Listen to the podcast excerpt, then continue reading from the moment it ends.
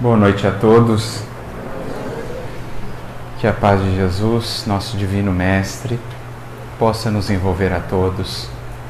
Que o nosso coração se sinta profundamente amado, para que assim possa se abrir qual uma flor para recolher o orvalho benfazejo que o Mestre distribui em ambientes como este, serenando os nossos sentimentos, os nossos pensamentos nos fortalecendo e nos revigorando. Então, eu gostaria de agradecer pela oportunidade, pelo convite que nos foi feito, de podermos participar, já antecipando um pouco, essa festa espiritual do centenário da casa. Gostaria de pedir perdão pelo, pelo ligeiro probleminha que tivemos com o trânsito, mas que essa noite se faça de fato para nós uma noite de muita alegria, que possamos aqui reverenciar toda essa história de tantos corações envolvidos, certamente de tantos tantas gotas de suor, de tantas lágrimas, de tantas lutas, que é o que constrói, o que de fato faz parte ou constitui a riqueza, o tesouro, o legado de uma casa espírita, especialmente quando estamos a tratar de uma casa que completa essa data tão marcante que é o centenário. Então, certamente é uma noite de festa, é um ano de festa nos dois planos da vida. E aqui fica os nossos votos de muita luz, de muito trabalho, de muitas realizações. Que essa família se amplie no tempo, no espaço, que os laços entre os corações possam se consolidar cada vez mais, porque esse é o grande legado que fica. A obra material haverá de passar um dia do pó veio, ao pó retornará.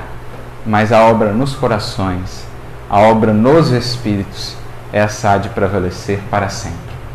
Será mais um núcleo conduzindo corações ao grande núcleo, ou melhor, à grande família daquela caravana imortal dos que já se puseram a caminho com o Mestre. E é nesse espírito que nós aqui comparecemos profundamente agradecidos pela oportunidade de partilhar esses momentos com vocês, na condição de um simples irmão, de um simples aprendiz, para que juntos a gente possa partilhar desse pão do Evangelho.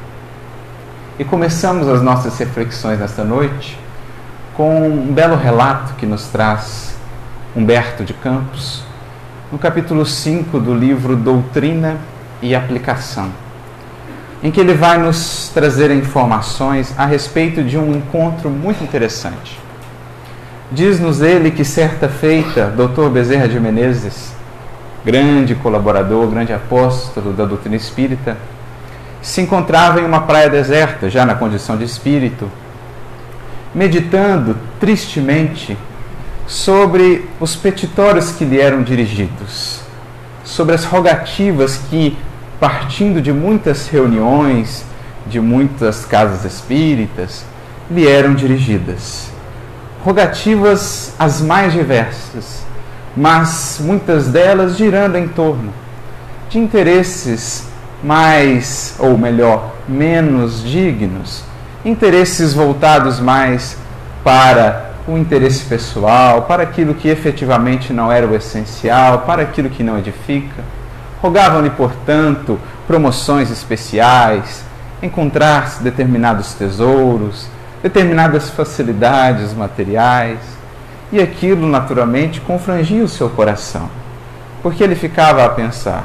Certamente se sentia muito feliz quando chamado a servir um doente, um enfermo, certamente muito se alegrava quando solicitado para consolar os infortunados do caminho mas o porquê daqueles pedidos assim tão contraditórios, quando era ele próprio também um aprendiz, buscando planos mais elevados de ascensão ao amor do Mestre, de comunhão com esse amor, quando estava ele também em luta, em desafio, por que aquelas rogativas assim tão dissonantes com tudo aquilo que era a essência do que buscava no Evangelho, ou do que a doutrina espírita nos apresentava. E ele seguia então nessas reflexões, quando de repente é visitado por um espírito que lhe aparece nimbado de intensa luz. Quando ele percebe, ali estava o espírito de Antônio de Pádua, o grande santo da Igreja Católica, também chamado de Antônio de Lisboa, porque há essa, essa disputa, de certo modo, em relação ao seu nome, Pádua e Lisboa, onde provavelmente ele nasceu. Mas esse espírito então lhe aparece, como disse, marcado por intensa luz. Havia ele percebido as meditações de Bezerra de Menezes e vinha em seu auxílio, convidando-o que o seguisse. E então eles partem numa jornada espiritual em direção a um templo, certamente católico, dedicado à figura de Antônio de Pádua. O templo estava regurgitando de fiéis, abarrotado, lotado. E eles adentram então o templo, onde percebe ali uma grande estátua de Antônio de Pádua, que era naquele local reverenciado. Ali eles param e Antônio de Pádua, então, voltando-se a Bezerra, solicita que ele ouvisse as rogativas que eram endereçadas a ele, Antônio de Pádua. Que ele ouvisse quais eram os pedidos daquelas pessoas que o buscavam. E então que Bezerra, ali concentrando-se, apurando a sua audição espiritual, começa a perceber quais eram as rogativas que partiam daqueles corações, daquela multidão. E mais uma vez, ele vai identificar, identificar rogativas muito similares àquelas que ele próprio ouvia. E até algumas mais singulares ainda, mais distintas ainda. Porque não faltavam ali pedidos no que diz respeito à saliência política, determinados cargos, matrimônios, facilidades materiais, recursos financeiros obtidos de maneira fácil, pedidos os mais diversos despropositados naquela linha que o Evangelho nos apresenta das rogativas que deve, deveriam vibrar em nosso coração. Mas até outros ainda mais despropositados, ainda menos, digamos assim, de se esperar, como por exemplo pedidos até mesmo de apoio para determinados delitos ocultos, para processos de vingança ou de hostilidade, até esse tipo de rogativas eram ali emitidas àquele considerado santo, àquele grande espírito. E então que Bezerra, de certo modo, se surpreende ao perceber a similitude daqueles pedidos. E é aí que Antônio de Pádua, então, traz a reflexão para Bezerra de Menezes e certamente para todos nós, os que minimamente já nos colocamos no caminho do discipulado com o Mestre. Os que já buscamos, talvez, aprender com Jesus, até mesmo como pedir, como orar, o que fazer, enfim, aqueles que já estamos buscando com Jesus, como ajudar, como de fato servir aos corações que ainda caminham no mundo sem rumo, sem de fato terem encontrado esse norte que é o Evangelho de Jesus, que é o Cristo como modelo e guia que nos foi ofertado. Antônio de Pádua, então, trazendo essa reflexão para aqueles que já estão de fato buscando não mais que o Cristo o sirva, mas minimamente servi-lo, ele diz: Observaste atentamente? As petições, Bezerra, são quase sempre as mesmas, nos variados campos de fé.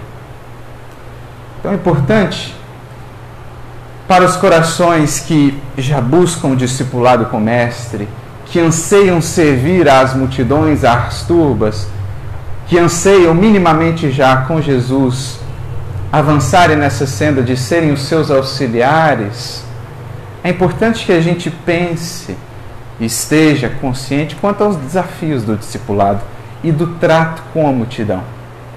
As incompreensões a serem vividas, as rogativas contraditórias, a impaciência, né? os caprichos, são os desafios do discipulado que aqui Antônio de Pádua vai comentar e que nos cabe refletir, porque nessa nossa caminhada haveremos de enfrentá-los também, haveremos de encontrá-los, no caminho de serviço com Jesus. E é preciso preparar o coração para lidar com eles, para que se não façam desânimo, para que não se convertam em abatimento, em desesperança. Não tem mais jeito, não dá mesmo. É preciso preparar o coração para a grande obra educativa que é a obra do Evangelho, como também da doutrina espírita. E é o que ele está dizendo. Olha, você vai encontrar essas rogativas, você vai encontrar esses paradoxos, essas inconsistências em muitos dos que seremos chamados a auxiliar. Mas dizendo-nos também que faz parte aprender a lidar com isso e a proteger o nosso coração para que aquela tristeza, aquela decepção em sendo cultivada, não venha a se converter em paralisia, em desânimo, em abatimento. É importante não deixar que esse fermento possa levedar a massa toda e muitas vezes corromper os nossos melhores ideais de serviço com Jesus. Então ele está, de certo modo, trazendo uma orientação importante. Cuidado com o coração diante do desafio do discipulado. Mas ele prossegue: sequioso de burilamento íntimo, troquei na igreja o hábito do cônego, de cônego, pelo burel dos frades. Estão aqui fazendo uma referência à sua própria vida. Talvez alguns não conheçam, ou muitos já conheçam, mas Antônio de Pádua foi, de fato, um grande espírito contemporâneo de Francisco de Assis. Ele que foi um franciscano, primeiramente, como ele disse aqui, ele era da ordem, ou seguia uma ordem agostiniana, uma ordem marcada por muito estudo, era efetivamente um homem muito culto. Os estudiosos são unânimes em dizer a cultura que se encontra na sua obra.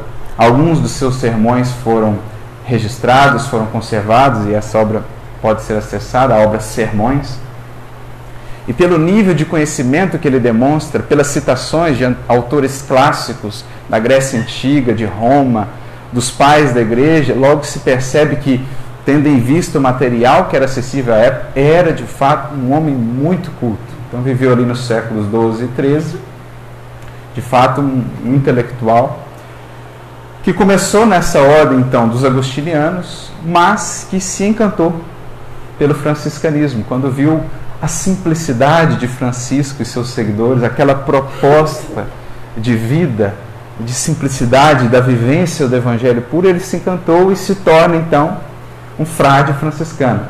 Né? Muda de ordem para seguir Francisco.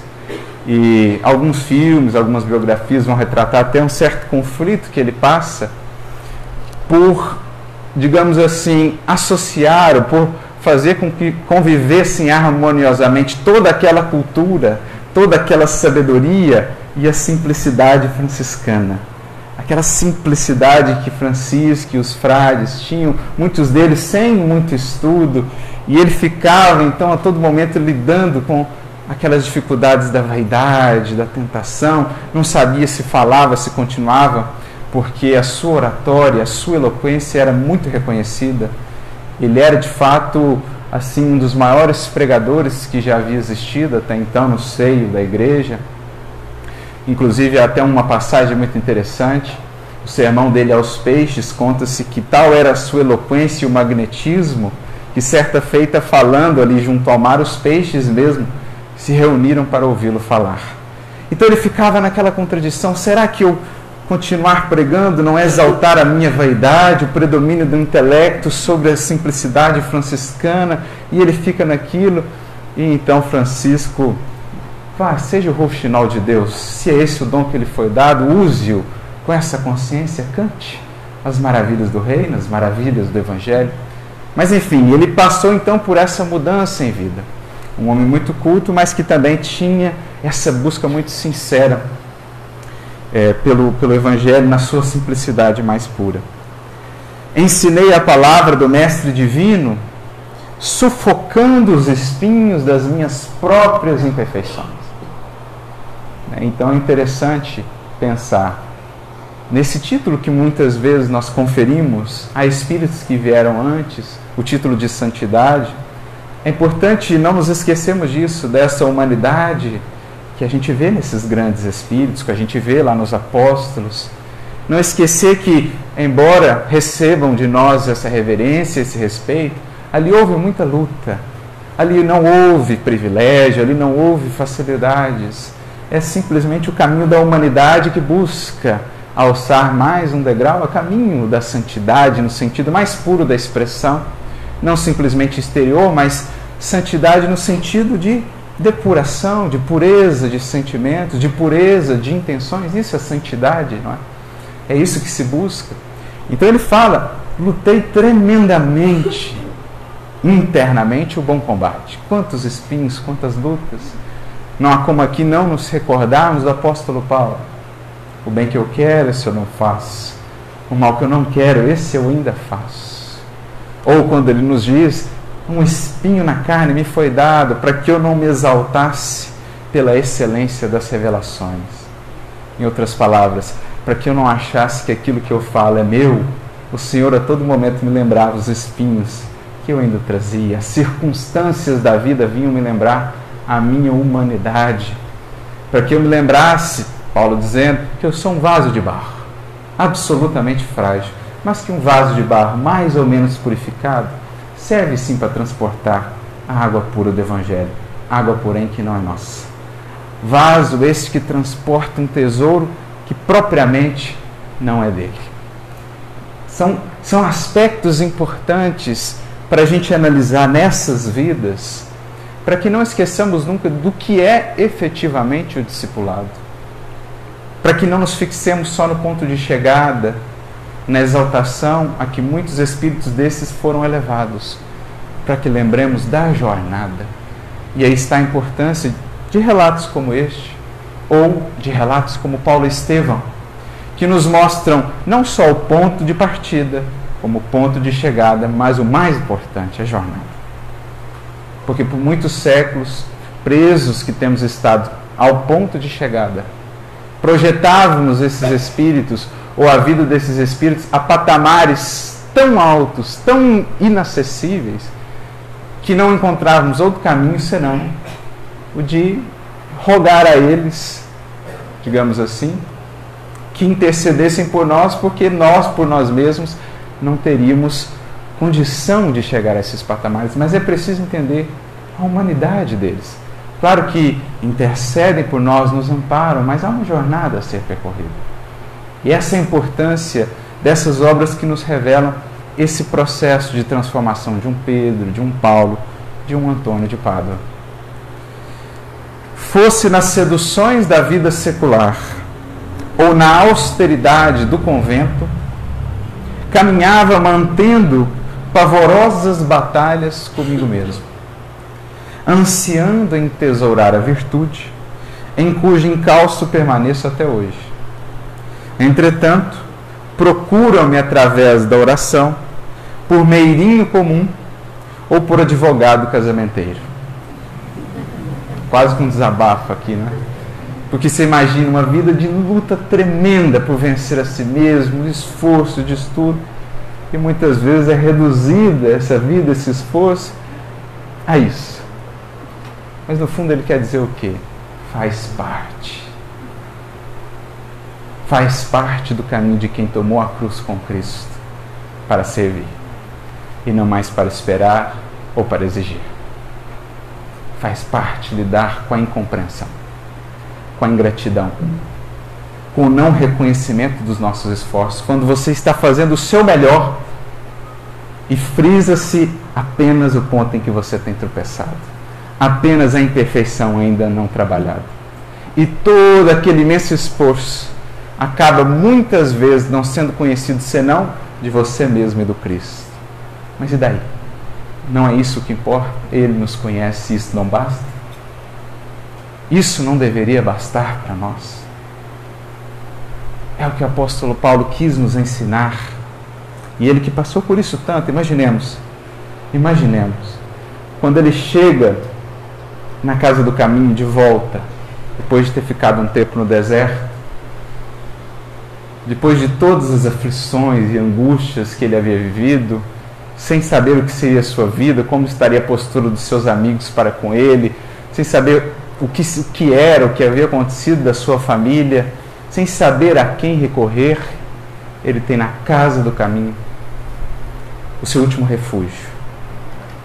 E ele então chega ali e quer ser recebido, e ele não é recebido no primeiro dia. E então conta-nos, Emmanuel, que uma lágrima escorreu do seu olho e o, o indivíduo foi perguntar, falou, não, é, é o deserto, é a areia. Mas a gente fica a pensar o que estava naquele coração. Naqueles três anos de convivência, ele consigo mesmo, ele com aqueles com quem, a quem havia ferido, a família de Áquila e Prisca, família que ele havia prejudicado, ele convivendo ali silenciosamente com aqueles até o ponto em que se revela. Mas imaginemos o que esse espírito não precisou trabalhar. Não precisou trabalhar ali. E todo aquele empenho dele por melhorar, se não é acolhido num primeiro momento pelos discípulos, imagina se não fosse o amor pelo Cristo. Ele talvez jogasse tudo pelo alto. Mas ele volta no dia, não, tudo bem, eu espero. E então é feita a reunião, e graças a Deus ali estava Barnabé, que era puro coração, e intervém por ele. E no outro dia ele é acolhido, Pedro também. Mas enfim, é, é para isso que ele queria nos preparar. Olha, os teus esforços mais sinceros e mais profundos, quando estiveres na seara com Cristo, muitas vezes não vão ser vistos, não vão ser valorizados. Mas isso faz parte. Porque o teu caminho é você com Jesus, servindo. Dos outros, esperar apenas a oportunidade de ser mais útil. E de nós, o compromisso com a nossa consciência.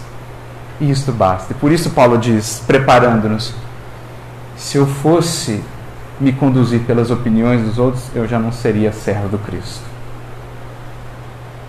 Não é que ele tivesse adotando assim, ou nos convidando a adotar uma postura de orgulho, não, então não ouço ninguém, não quero saber da opinião de ninguém. Não é isso. Você vai ouvir todas as opiniões, vai acatá-las, vai acolhê-las, até mesmo as críticas, e extrair o melhor. Mas é preciso aprender a proteger o coração das opiniões que não sabem a realidade, do que temos lutado e do que temos esforçado. É preciso priorizar o que a consciência tem nos trazido, o nosso compromisso com a consciência. Porque se o nosso compromisso for agradar, se eu quisesse ainda agradar os homens, diz Paulo, não seria servo do Cristo. Então é importante, é isso que ele está dizendo. Né? Tanta luta, tanto esforço, e muitas vezes os pedidos são estes. Mas essa é a seara com o Mestre. Essa é a seara do servir. E que bom que passamos por isso, porque esse é um treino por excelência contra o egoísmo, contra o orgulho e contra a vaidade. É aí que nós vemos o quanto de fato há de sinceridade na nossa busca com Cristo. É no tratar com a multidão, é no lidar com a inconstância da multidão, com a inconstância dos corações que ainda caminham em sombras, na perversidade até. É no tratar com isso que nós vemos o quanto o ideal que vibra em nosso coração de seguir o Cristo já é o ideal de servir e não de sermos servidos. Eu me lembro até o caso, outro caso interessante.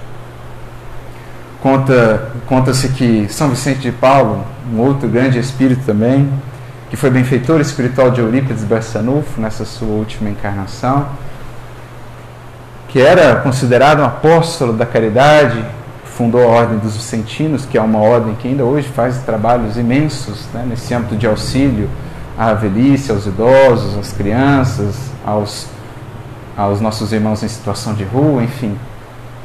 Mas conta que ele orientava assim as suas pupilas da ordem, ele dizia que quando estavam servindo alimento, por exemplo, muitas vezes tinham de lidar ali com a impaciência daqueles que tinham fome que recebiam a porção de alimentos nem sequer agradeciam, reclamavam, falavam que não estava bom. E ele então dizia assim: muito carinho com os convidados de Jesus, porque eles são exigentes.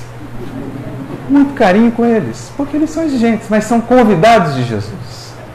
E nós estamos aqui para servi-los.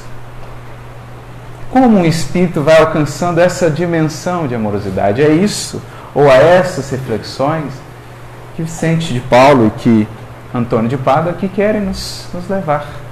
O que deve se processar internamente em nós para chegarmos a ter essa perspectiva? Mas aí ele prossegue. E porque Bezerra sorrisse, então, na hora que ele falou isso, mostrou o caso dele, talvez fosse até pior do que o de Bezerra, tava mais, os pedidos eram ainda mais esdrúxulos. Bezerra sorriu. E ele diz assim: Nosso problema, no entanto, é o de instruir sem desanimar. Essa é a nossa questão, esse é o nosso desafio. Jesus no monte sentiu extrema compaixão pela turba desvairada, alimentando-lhe o corpo e clareando-lhe a alma obscura. Então ele resgata uma passagem muito simbólica do Evangelho para ilustrar o que devemos ser nós, ou qual é a nossa tarefa, como hífens, ou traços de ligação entre o Cristo e aqueles a quem propomos, nos propomos servir, ou aqueles a quem Ele quer ou deseja auxiliar.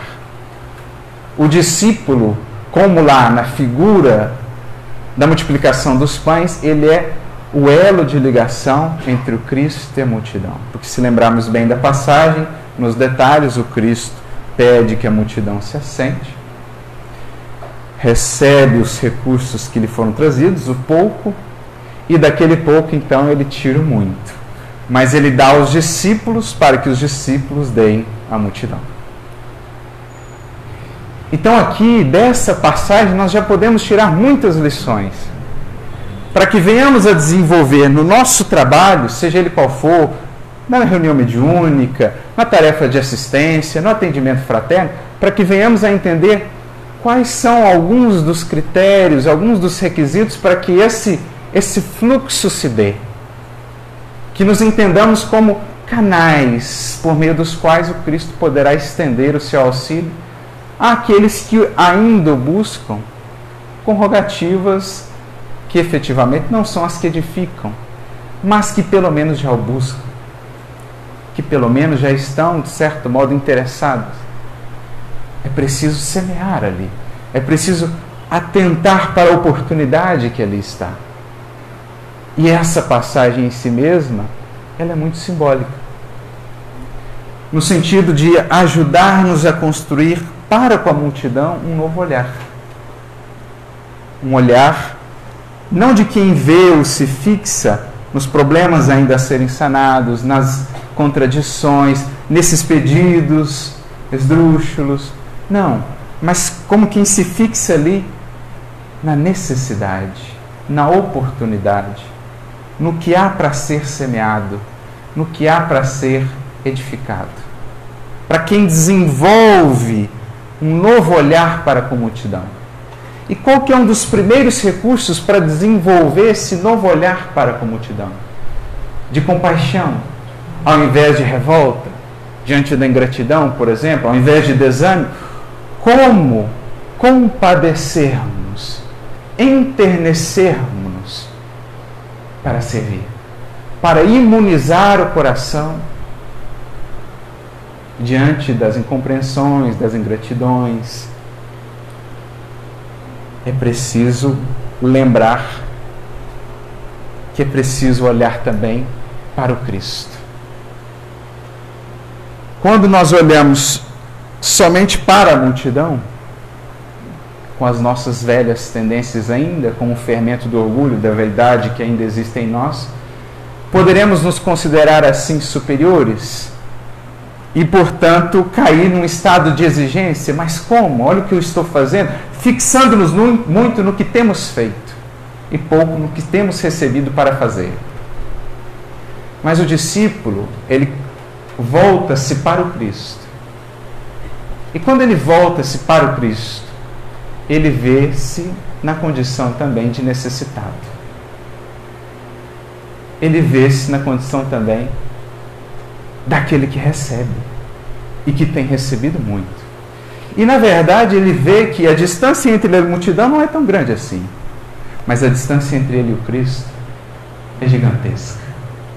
E que na verdade, quando comparamos as duas distâncias, nós estamos praticamente juntos com a multidão, mas infinitamente distantes ainda, no sentido de evolução do Cristo. Em outras palavras, quando o discípulo tira esse olhar único e exclusivamente do ponto em que ele está para a multidão, com esses pedidos, com essas contradições, e passa a ter esse duplo olhar da multidão que está aqui, mas do Cristo que está lá, ele renova o seu olhar para a multidão, porque ele se reconhece como ela, tão necessitado, tão absolutamente necessitado e tão amparado que agora ele não consegue olhar mais para a multidão como aquele que dá alguma coisa, como aquele que está muito acima, como aquele que já avançou muito. Não, ele reconhece na multidão ele próprio. Que talvez esteja já agora nas lutas do discipulado, nas lutas por vencer a si mesmo, mas que, sabe, sei lá, há pouco tempo atrás estava nessa condição, com esses mesmos pedidos e, no entanto, nem por isso o Cristo o deixou de amparar. O Cristo o deixou de amparar, nem por isso. Nem com esses pedidos, como mesmo Jesus diz no Evangelho, não sabeis o que pedis. Que a gente começa a pensar o quanto nesses séculos para trás, até o ponto em que minimamente pudéssemos despertar para o trabalho com o Mestre, o quanto nós não demos para ele trabalho para os nossos benfeitores. O quanto esses caminhos que agora censuramos não foram reiteradas vezes por nós percorridos. E o quanto talvez não estes, mas outros muito similares são ainda hoje por nós percorridos. Em outras palavras, diante do Cristo, diante da luz que vem do Cristo, o discípulo começa a ter uma nova perspectiva, um novo olhar para com a multidão. Não se sente mais autorizado, não se sente mais na condição de censurar, de exigir. Quando Cristo nada dele tem exigido e o tem amparado tanto, apesar ainda dos imensos tropeços, dos imensos abismos que o seu amor tem vencido para nos alcançar. Então, ao olhar por Cristo, ao aceitar essa luz que irradia do Cristo, é como, na verdade, se o discípulo se conhecesse melhor. Diante da luz do Cristo que nos revela, a gente percebe melhor a dimensão do amor que nos tem amparado, a dimensão da misericórdia. E quando a gente percebe o tamanho disso, a gente não consegue ter outra postura ou do nosso coração não vai nascendo outra postura senão a de retribuir como? Amar. Amar. Como Ele nos tem amado sem exigir. Se a ingratidão que temos recebido nos parece grande, se as incompreensões e tudo mais, enfim, se isso tudo nos parece grande demais, quando olhamos para o Cristo, nós vemos a dimensão da ingratidão de nossa parte com a qual Ele tem lidado, sem reclamar. Como é que a gente vai exigir agora, sendo que nós outros, para com Ele, temos essa dívida imensa? Então percebe como é interessante essa construção do monte?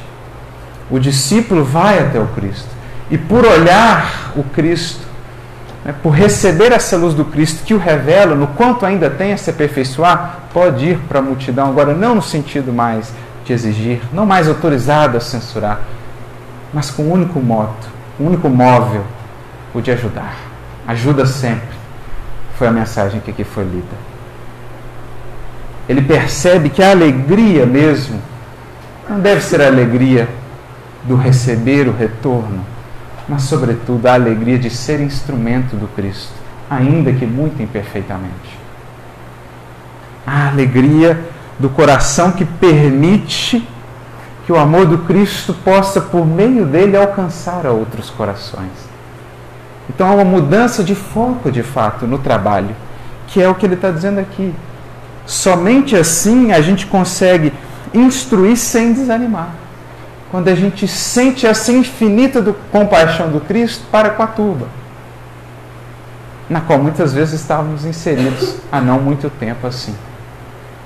Então, quanto mais fundo vamos vivenciando essa experiência do amor com Jesus, que é um amor que nos amou antes sequer né, de despertarmos para esse amor, que antes mesmo de nos tornarmos minimamente conscientes já nos amava e nos amparava, nós nos sentimos constrangidos e não encontramos outro, outro meio de retribuir a isso senão amando. Senão amando de volta. É o que Jesus diz no Evangelho de Lucas, no capítulo 7. Ele diz assim: ele tem uma frase interessante, que é uma frase que ele conta ali na visita que ele faz à casa de Simão, o fariseu, quando ele é convidado para fazer uma refeição. E ali ele é recebido. Simão, o fariseu, o recebe muito mal. Nas entrelinhas se percebe isso, porque ele não cumpre nenhum dos ritos de hospitalidade que era esperado ao tempo. E passado um tempo ali da refeição, uma mulher adentra abruptamente o recinto, se lança aos pés de Jesus, começa a chorar lava-lhe os pés com as lágrimas e enxuga com os seus cabelos. Simão fariseu pensa para consigo: Este não é profeta. Se o fosse, saberia quem é esta que o toca, porque era reconhecida na cidade pelos seus equívocos. E então Jesus diz: Simão, eu tenho uma parábola para você. Uma parábola. Um homem tinha dois devedores. Um devia 500 dinheiros, outro devia 50 dinheiros. Ele perdoa ambos. Qual dos dois o amará mais? Creio, Senhor, que devia 500. Pois bem. Desde que eu entrei aqui, você não cumpriu nenhum dos ritos que se era de se esperar de hospitalidade. Essa mulher, no entanto, desde que aqui entrou, outra coisa não fez senão expressar esse seu amor e essa sua gratidão. Sabe por quê? Porque a quem muito foi perdoado, esse mais ama. E a quem pouco foi perdoado, pouco ama. É interessante a gente pensar nessa frase de Jesus. O que ele quer dizer com isso? A quem pouco foi perdoado, pouco ama. Porque no mundo como o nosso, na nossa condição de espíritos, no mundo de expiação e provas, o que, que significa a quem pouco foi perdoado, significa aquele que pouco mergulhou em si. Porque quanto mais a gente mergulha em si, a gente percebe o tamanho do perdão e da misericórdia. E é tão transformadora essa experiência que você fala: Meu Deus, eu tinha descido até lá e esse amor estava lá. Você se sente tão constrangido diante desse amor que te amou quando você nada havia feito por merecer que simplesmente te amou, que você não encontra meios de responder a esse amor senão amando. Por isso que ele fala: quem muito foi perdoado, muito ama. Em outras palavras, quem muito desceu em si e reconheceu quanto vinha e tem recebido do alto, antes mesmo de tomar consciência, esse alguém não consegue encontrar outro caminho senão retribuir amando amando a esse amor, que, como dizia Francisco de Assis, é o amor não amado, e amando aqueles que esse amor ama. No caso, aqueles outros que ainda não descobriram o que você já descobriu, que ainda não perceberam o quanto são amados. Então, essa é a posição do discípulo. E é aí que ele encontra suporte nesse amor e no ser veículo desse amor para passar por todas essas dificuldades do discipulado, sem desanimar, para investir sempre na educação, na edificação, para ver naquele que te ofende, naquele que te critica, naquele que é ingrato, não alguém que deva despertar em nós revolta, mas simplesmente um necessitado que espera de nós mais amor que espera que paguemos a dívida que assumimos para com Ele no momento em que passamos a tomar consciência do quanto temos recebido. Porque quanto mais tomamos consciência desse amor, quanto mais avançamos na senda do discipulado, do conhecimento de nós mesmos, como do Evangelho, mais ou maior é a nossa dívida para com aqueles que ainda não encontraram essa senda. Porque os recursos do alto nos chegam não como não como ornamentos para nos colocar num pedestal, nos chegam para que estejamos ainda mais colocados no serviço para auxiliar, para elevar os outros. Quem mais avançou, mais deve aos que estão na retaguarda. Essa é a dinâmica da vida.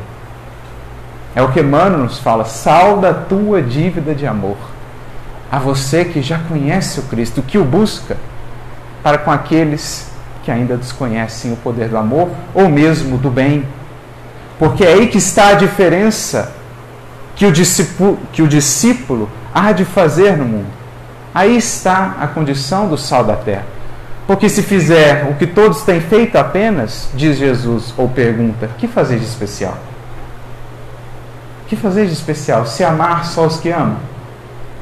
Ajudar só os que agradecem? Amar só os que fazem o bem ou são bonzinhos? O nosso desafio enquanto discípulos é continuar sendo esse hífen diante daqueles que nos ferem, que nos perseguem, daqueles que odeiam. Não é esse o, o tratado que nos é proposto no Sermão da Montanha? Ouviste o que foi dito, eu porém vos digo. Jesus eleva o sarrafo. Esse é o discipulado. Que fazeis de especial? Saudar apenas os que vos saudam. Em nossos tempos de profunda polarização? Conviver só com os que pensam como nós? Amar e orar só por aqueles do nosso grupo? Ou da nossa lei de pensamento? Isso todo mundo faz. Agora, o cristão é aquele que vai ver, aquele que está odiando Quantas vezes você tem orado por ele por dia? Esse é o discipulado. Esse é o discípulo que encontra alegria, não no que vai receber, mas no que vai dar. Porque é isso que os Espíritos e Kardec vão nos dizer, por exemplo, no livro dos Espíritos, questão 938, Kardec faz uma pergunta interessante. Vem cá, as decepções oriundas da ingratidão não são de molde a fazer o coração endurecer-se? Ah, porque eu tenho um coração muito bom, fui muito ferido, então agora eu também não quero saber de amar. E os Espíritos respondem assim: Não, o homem de coração, como dizes, é feliz pelo bem que faz, não pelo retorno que vai ter. Porque esse bem, essa dádiva, não lhe pode ser tomada. Ainda que aqueles a quem tenhamos ajudado se tornem nossos perseguidores, não poderão jamais nos tirar a alegria de Jesus a Simão Pedro, de um dia ter lhes feito algo. Essa alegria é a alegria mais legítima que alguém pode conservar. E essa está sempre ao nosso alcance. Mas Kardec insiste. Tá, mas não deixa de doer. Ele não poderia pensar que talvez se fosse menos sensível seria mais feliz? Pode, mas seria essa felicidade do egoísta. Triste felicidade esta né? Porque a gente ouve muitas vezes, não, agora eu só busco reciprocidade. Se não tiver volta, não tem ida. Mas isso é o absoluto oposto do proposto pelo Evangelho. Porque quanto menos houver retorno, mais o discipulado se aprofunda. Essa alegria que precisamos ter, e é aqui o que Antônio de Pado está nos mostrando. Tremendas lutas, esforços não reconhecidos, mas e daí? Jesus o conhecia e isto basta. Jesus nos conhece e isto basta. Portanto, a nossa tarefa diante do próximo a cumprir, seja ele qual for, na condição em que estiver, é algo do Cristo levar até ele, ao seu mundo, ao seu universo, ainda que seja a caridade do silêncio. Ainda que seja a caridade do silêncio. Né, eu me lembro de Simão Pedro, e há um relato bonito que está no livro Contos e Apólogos, no capítulo 38. Conta-se que Simão Pedro, já depois da partida de Jesus, estava ali profundamente atarefado na casa do caminho. pessoas de todos os tipos o buscando diariamente. Eram pessoas em alienação mental, obsidiados, eh, mães com seus filhos enfermos, idosos, tudo que você pode imaginar chegava ali, leprosos, né, tudo. E nesse dia Simão estava irritado, seja pelo cansaço físico ou pela, pelas decepções oriundas da convivência com a hipocrisia humana. Aí, Bert Campos vai explicar. Esse dia ele estava ali muito, muito enfático, muito duro, apontando ali para o colaborador, apontava, está vendo aquele ali? Com o braço mirrado? Pois bem, outro dia lá, alcoolizado, estava lá agredindo a própria mãe. Agora está aí, ó, com o braço assim. E ainda vem aqui, tem a cara de vir aqui pedir auxílio. E aquela ali, tá vendo? O que, que você veio fazer aqui, minha filha? Você acha que eu não sabia das suas risadas irônicas, na crueldade, na ironia, quando você batia nos seus escravos? Com que cara você vem aqui agora pedir auxílio? Aí, mais outro. E você, que dilapidava lá as viúvas e os órfãos, tem coragem de comparecer aqui nessa casa do Senhor para pedir auxílio? E assim ele estava fazendo. Né? Beth Campos vai até dizer com palavras candentes e incisivas, saindo fogo, né? lava, exaltando os equívocos e os tropeços de todo mundo. Você, você, você, acabou o dia de trabalho, fechou ali, né? anoitecendo, estava ali lá cansado, suado, onde de repente ele ouve um movimento ali e entrou um, um indivíduo fora do horário de atendimento. Ele falou: O que, que você está fazendo aqui? Já acabou o horário de atendimento. Fala logo, não tem tempo. E então esse indivíduo se aproxima um pouco mais. Quando ele olha, ele vê as mãos. Dois cravos. Ele olha para baixo nos pés também. Dois cravos. Imediatamente ele cai de joelhos e começa a chorar. O mestre então se aproxima e diz: Simão, nós não fomos chamados a auxiliar almas puras. Eu venho te rogar, quando não puderes auxiliar, que pelo menos lhes dê a caridade do silêncio. E suplico-te, Simão, que dês aos filhos de minha esperança a esmola da compaixão. Esse é o papel do discípulo. Ele não está ali para exigir, para ser valorizado, aplaudido, ele está ali para distribuir do tanto que já tem recebido, um pouco pelo menos, dessa compaixão, compaixão gigantesca que o auxiliou a estar onde está. Isso é o apacentar a que Simão Pedro foi chamado. Simão, apacenta as minhas ovelhas. Pacifica, alimenta, nutre.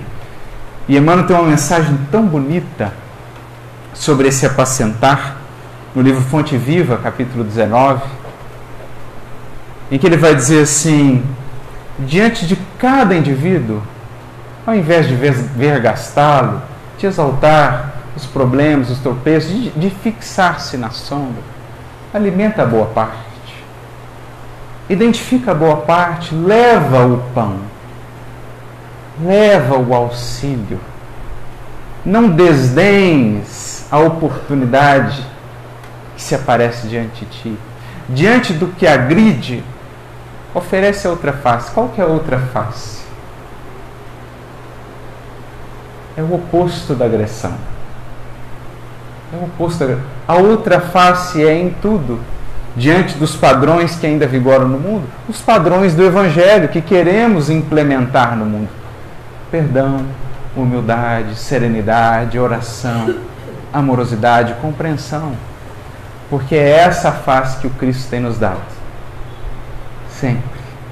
A nós que o temos negado, a nós que o temos presenteado, infelizmente com a nossa ingratidão, é essa face da paciência, da amorosidade. Então, é preciso deixar fluir por nós essa compaixão que movia o coração do Cristo, que move é preciso deixarmos contagiar por ela. Quando nos sentimos efetivamente amados por Jesus, isso faremos quanto mais mergulharmos em nós e reconhecemos as nossas imperfeições, mais a compaixão nascerá do nosso coração para com os outros. É o que aconteceu com Pedro. Quando depois da negação, ele olhou para a cela onde estava Jesus e viu o mesmo olhar amoroso de sempre. Aquilo marcou Pedro de uma maneira que nenhuma outra postura do Mestre marcaria. Se Jesus estivesse dizendo, está vendo? Ele te disse. Se Jesus estivesse falando, está vendo? Gratidão. Mas Jesus não falou nada, simplesmente continuou olhando para ele com o mesmo amor. Aquilo, aquilo tocou tão fundo em Pedro, que diz Humberto de Campos no livro Boa Nova, ali começou a brotar daquele coração até então muito endurecido, porque ele era muito ríspido, mas começou ali a nascer Simão Pedro, a rocha do cristianismo nascente, não mais a rocha de ferir, mas a rocha de amparar. Ali, diz Humberto de Campos, começou a brotar a fonte da misericórdia naquele coração, quando ele pôde experienciar a infinita misericórdia do Cristo para com ele. Quando ele se viu frágil e ainda assim amado. É que ele aprendeu a reconhecer a fragilidade dos seus irmãos, não como algo que nos deva revoltar ou desanimar, mas pelo contrário, nos impelir ainda mais a amar e a servir. Então a frase de Emmanuel, né, marcante nesse capítulo 19 do livro Fonte Viva, em que ele comenta a tarefa do apacentar, que é a tarefa do discípulo, ele diz assim: alimenta boa parte do teu irmão e segue adiante. A vida converterá o mal em detritos e o Senhor fará o resto. Lembremos-nos disso diante de cada coração que cruzar a nós. Quando se sentires impelido a agredir, a revidar, a atacar, a censurar, alimenta boa parte do teu irmão, como Jesus tem feito contigo, e segue adiante. Porque a vida educa e ensina, e o Senhor fará o resto. O Mestre não dó em serviço. Por isso, Antônio de Pada, seguindo nas suas reflexões, fala assim: é, eles estavam conversando e nesse justo momento surgiu alguém procurando Bezerra de Menezes. Numa certa reunião que estava fazendo lá, pediam auxílio dele para encontrar um tesouro perdido estava conversando, uma reunião lá, ô oh, Bezerra, ajuda a gente a encontrar aqui um tesouro perdido de um pessoal lá do passado. E aí Antônio falou assim, afagou-lhe os ombros, né? Vai lá, meu filho. E disse benevolente, vai, meu amigo, e não desdenhes auxiliar. Não perca a oportunidade. De certo, não te preocuparás com o ouro escondido mas ensinarás aos nossos irmãos o trato precioso do solo para a riqueza do pão de todos. E descerrando-lhes o filão do progresso, plantarás entre eles o entendimento e a bondade do excelso amigo. Então, a partir dessa experiência, dessa percepção, o quanto não vai se renovando o nosso olhar para as circunstâncias da vida aquelas, muitas daquelas, no lar, no trabalho, no centro espírita, na atividade de assistência, que antes, logo, de pronto, seriam tomadas por nós como motivo de irritação, de revolta, de reclamação, a gente vai ouvindo essa voz ecoar: não desdéns auxiliar. A gente vai ouvindo a voz de Jesus a Simão Pedro: Simão, rogo-te, quando não puderes auxiliar, dê ao menos a caridade do silêncio. Não deixes de levar, Simão, aos filhos de minha esperança, aos filhos do Calvário, a esmola da compaixão. Porque se tanto dele temos recebido, essa é a nova postura que haverá de se configurar em nosso coração. Bezerra despediu-se, contente, e tornou corajoso a luta compreendendo por fim que não bastaria lamentar a atitude dos companheiros invigilantes, mas auxiliá-los com todo amor, consciente de que o Cristo é o mestre da humanidade e de que o Evangelho, acima de tudo, é obra de educação. O Evangelho é, acima de tudo, obra de educação. E educar é investir no que há de melhor. Educar é não perder nunca de vista a humanidade do outro, a potencialidade do outro enquanto ser divino que é, nosso irmão, filho do mesmo Deus. É perceber que o Deus a quem oramos é o mesmo Deus que o ama e que a quem ele talvez ore também. É olhar mais fundo pelos olhos do amor que supera as aparências para enxergar a essência, pela pureza do coração que vê Deus em todo lugar e em cada ser. É isso que o discípulo vai desenvolvendo e aprende a cultivar e a desenvolver, entendendo o chamado maior da vida: educar. Educar não para o mundo apenas, não formar apenas o cidadão, mas preparar ou contribuir para a preparação do cidadão universal. É assoprar as brasas ali adormecidas, mas que ali estão, se soubermos olhar adequadamente, investir adequadamente. Educar para extrair esse potencial divino que espera também a nossa colaboração. Como diz Emmanuel, uma mensagem muito bonita, talvez uma das mais bonitas do livro Fonte Viva, capítulo 30, Educa, quando ele diz assim: Educa e transformarás a irracionalidade em inteligência, a inteligência em humanidade e a humanidade em angelitude. Educa e edificarás o paraíso na terra. Esse é o chamamento do Evangelho e também é da doutrina espírita. Para nós, para chegarmos a essa condição, para nos deixarmos assim envolver, contagiar, como no caso do bom samaritano, por aquela íntima compaixão que o movia, não há outro caminho senão o de aprofundar a nossa experiência com Cristo. Sempre que nos sentimos tentados a menosprezar, a desdenhar uma oportunidade de auxílio, a não investir, a não amparar determinado irmão, a censurá-lo, a criticá-lo de maneira ferina, voltemos os, voltemos os nossos olhos para Jesus e diante dele sintamos o seu amor para conosco. O abismo que ainda há entre o que ansiamos ser e o que somos e certamente haveremos de ter para com esses que estão na caminhada conosco muito mais compreensão, muito mais ternura e muito mais brandura. É assim a obra do reino no mundo, especialmente nesse momento desafiador da transição. Jesus já nos alertou das dificuldades, mas é sobretudo nesse momento que o sal da terra precisa fazer diferença que a luz do mundo precisa brilhar. Jesus, em se referindo aos seus discípulos, assim denominou: sal da terra e luz do mundo. Se o sal perder o sabor, para nada mais serve. Se o Evangelho em nossa vida não souber salgar, não souber trazer sabor, não souber, pelo contato, fazer a diferença, como o sal faz na comida, em vão tem sido a nossa experiência com o Mestre. Então é preciso abrirmos para esse amor e assim, sentindo-nos tão amados, como no caso de Antônio de Pádua, de Paulo e de tantos outros, não encontrarmos outros, outro caminho para retribuir senão amar.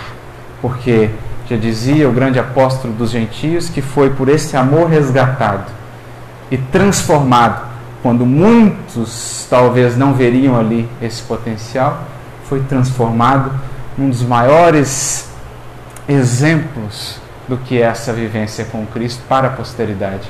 Como ele mesmo diria, o amor do Cristo nos constrange. Nos constrange. A pergunta que nos fica é: o quanto já nos sentimos assim constrangidos para sair do lugar daqueles que apenas criticam e ir, enfim, cumprir a tarefa que nos cabe quando assumimos com Jesus o discipulado: servir. Muita luz a todos e muita paz e que o Mestre nos abençoe sempre. Nos abençoe sempre.